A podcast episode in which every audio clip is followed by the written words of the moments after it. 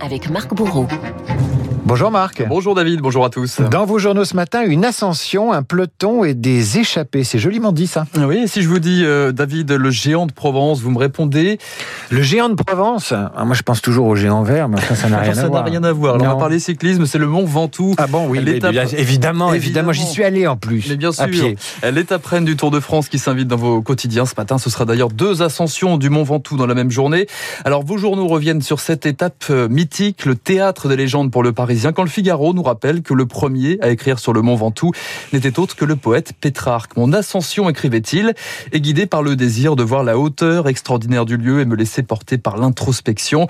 Mais aujourd'hui, poursuit le Figaro, le Mont Ventoux, c'est un lieu de perdition, une cour des miracles où tout devient possible, y compris la victoire d'un solitaire lunaire. Plus pragmatique, la Croix nous prédit une bonne sieste cet après-midi, au moins jusqu'à 16h. La première montée serait une étape d'observation entre les leaders.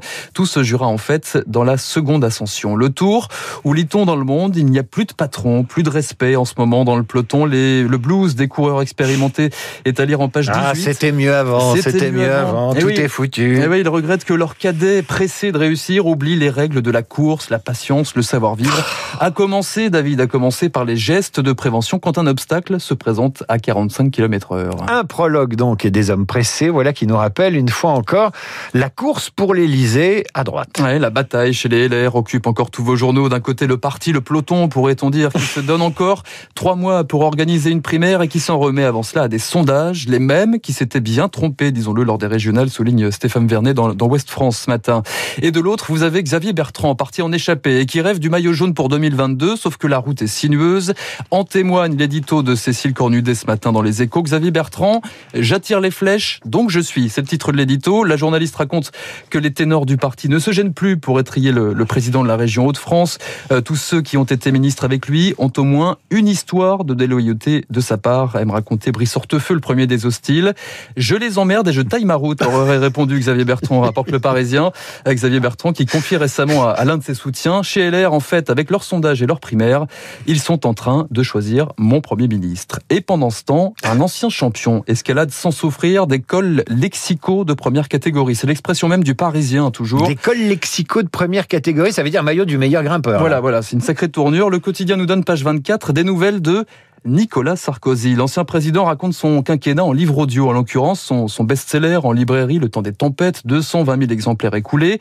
Nicolas Sarkozy, harassé et content, raconte Yves Jéglé, qui décrit un président en intense concentration devant un micro et une tablette numérique. Il y a une belle photo dans le Parisien. Hein? Oui, voilà, donc on le voit il bien. prend ça très à cœur, hein, Nicolas Sarkozy. Oui, oui, c'est beaucoup plus d'énergie, d'ailleurs, il, précise, hein, beaucoup plus d'énergie que dans un meeting ou une réunion publique. Donc c'est ce que dit l'ancien chef de l'État. Oui, parce que cette fois, dit-il, vous êtes seul vous êtes seul et puis surtout, il faut prendre son souffle. C'est pas du tout le ton des meetings, des plateaux télé. C'est un, ben, c'est un travail de grimpeur en vérité, un travail au long cours. Dans vos journaux également, une descente aux enfers. Et une, une photo saisissante en page 3 du journal euh, Le Monde en date d'aujourd'hui, une autoroute au milieu d'un paysage semi-désertique. On aperçoit des immeubles loin et au premier plan, un bouchon interminable de voitures qui attendent leur tour à la station essence. Nous sommes au Liban, David. Le pays est plombé par l'une des pires crises économiques depuis la, la moitié du 19e siècle. La monnaie s'est dévaluée de 90% depuis 2019, le chômage explose et depuis deux mois, le Liban est frappé euh, par la plus sévère pénurie de carburant de son histoire. Je me suis levé à 5h30 dans l'espoir d'être parmi les premiers servis après une heure et demie de queue. On nous a raconté que les cuves étaient vides, raconte un habitant qui a loupé dans la foulée un entretien d'embauche. L'essence, aujourd'hui, il est réquisitionné pour les générateurs qui tournent 21 heures par jour dans les hôpitaux à cause, à cause des coupures de courant.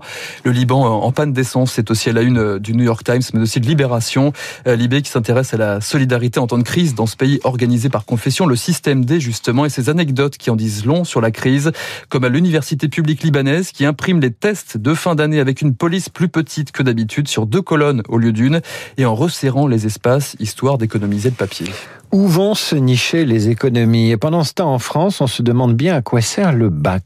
Si certains quotidiens régionaux affichent en pleine page des candidats qui se serrent dans les bras, d'autres, comme euh, l'Alsace et Corse Matin, sont un peu plus circonspects sur les chiffres de ce bac version Covid. 95,2% d'admis dès la première session pour les épreuves générales.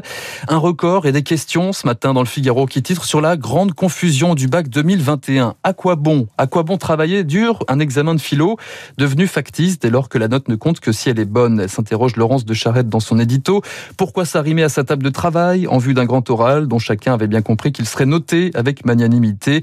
Le bac était un totem, écrit Laurence de Charette. C'est aujourd'hui devenu un mensonge. Eh ben non, c'est pas vrai. C'est pas vrai. Il faut féliciter les élèves qui se sont accrochés, même si on leur a dit que le bac était bradé, même si on leur a dit à quoi bon réviser. On peut trouver du plaisir et du sens juste dans le travail, pas uniquement dans la note et la sanction des examens. Il y en a ras-le-bol de l'aquabonisme, et je ne dis pas ça pour vous, mon cher Marc Bourreau. Je sais que vous êtes, vous êtes un bosseur et que vous avez eu un super bac et vous étiez un super bachelier. Mais il y en a ras-le-bol de l'aquabonisme sur le bac. Ça ne sert à rien, si ce n'est à désespérer Billancourt et à désespérer les étudiants et les bacheliers de cette année qui ont vécu une année épouvantable et on va en plus leur gâcher les bons résultats. Bon. et petite pensée pour ceux qui passent le rattrapage. Exactement. Et on termine par un chef d'équipe. Excusez-moi, j'ai un peu emporté. Alors de grosses montures et des colliers à n'en plus finir autour du cou. Je ne parle pas de vous, David, mais de Spike Lee. Ah. Le président du jury du, Festival de Cannes est en couverture de, vos journaux ce matin dans Libération, dans le Figaro et vous, où l'on apprend que Spike Lee considère Cannes comme plus important que les Oscars, où l'on apprend aussi que le réalisateur américain ne connaît pas Mylène Farmer, elle-même membre du jury. Mylène Farmer, qui ça répond le président avant de se reprendre.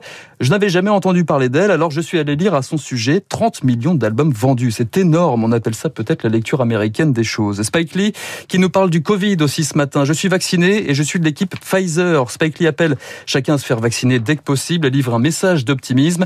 Cette pandémie aura sans doute le mérite de permettre à la culture de remonter la pente. Des gens talentueux accoucheront des plus beaux films et des plus beaux poèmes dans les années à venir. Merci pour cette revue de presse mention très bien, Marc Bourreau. Vous revenez demain après avoir lu les journaux et lu euh, les lignes. Dans un instant, Pascal Bruckner, le philosophe.